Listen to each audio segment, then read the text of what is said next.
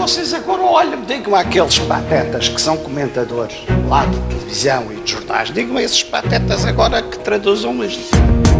O professor Cavaco Silva, juntamente com o professor Freitas do Amaral, são duas faces da mesma moeda, da brigada do reumático deste regime. E quando dizem a culpa é dos políticos, não é só dos políticos, é de um povo que não tem valores. Não há oposição à sua altura na Madeira hoje em dia?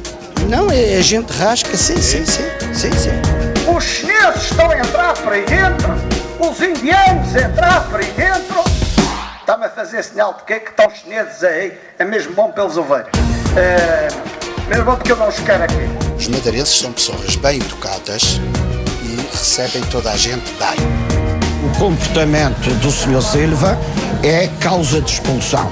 Podia não gostar do Dr. Santana Lopes, estava calado. Alberto João Jardim, dezembro de 2014.